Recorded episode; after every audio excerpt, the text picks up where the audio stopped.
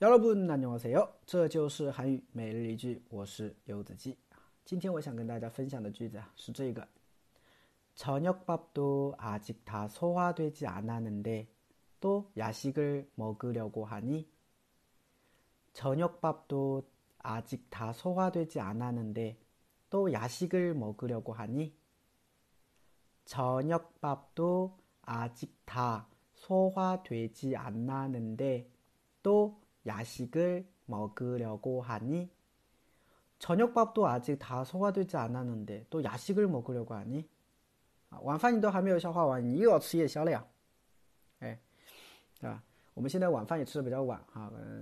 六点七点吃晚饭，是不是？可能缓一缓到九点十点又得吃夜宵了，是吧？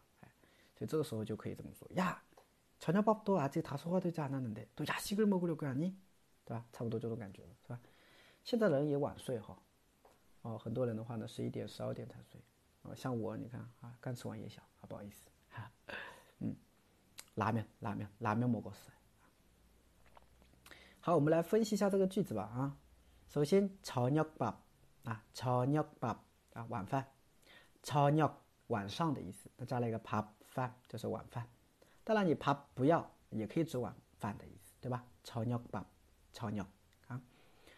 저녁밥도 아, 晚饭也 아직 还다都 소화되지 않았는데 아, 소화되지 않았는데 就是还没消化完 아, 소화되다 是消化中间加了一个否定然后加了一个能代表轻微转折对吧所以前半句就是 저녁밥도 아직 다 소화되지 않았는데 아, 你晚饭也还没有全部都消化完但是또又 야식을 먹으려고 하니 음, 야식 야식 아, 就是夜宵 아, 야식을 먹다 吃夜宵 아, 야식을 먹으려고 하니 你又要打算吃夜宵了呀 아, 려고 하다 려고 하니 就是打算的意思对吧所以整个句子大概就这样的感觉 아, 저녁밥도 아직 다 소화되지 않았는데 또 야식을 먹으려고 하니 아, 句子有点长哈大家的话呢可以分段啊多去读两遍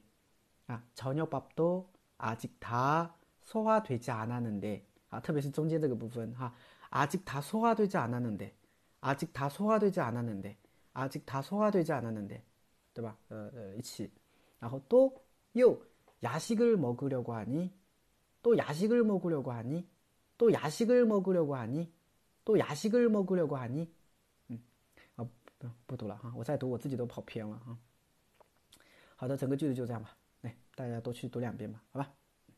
好的，更多的美丽语句，大家可以关注一下我的微信订阅号，这就是韩语，还有我的喜马拉雅柚子鸡，卡玛萨米达。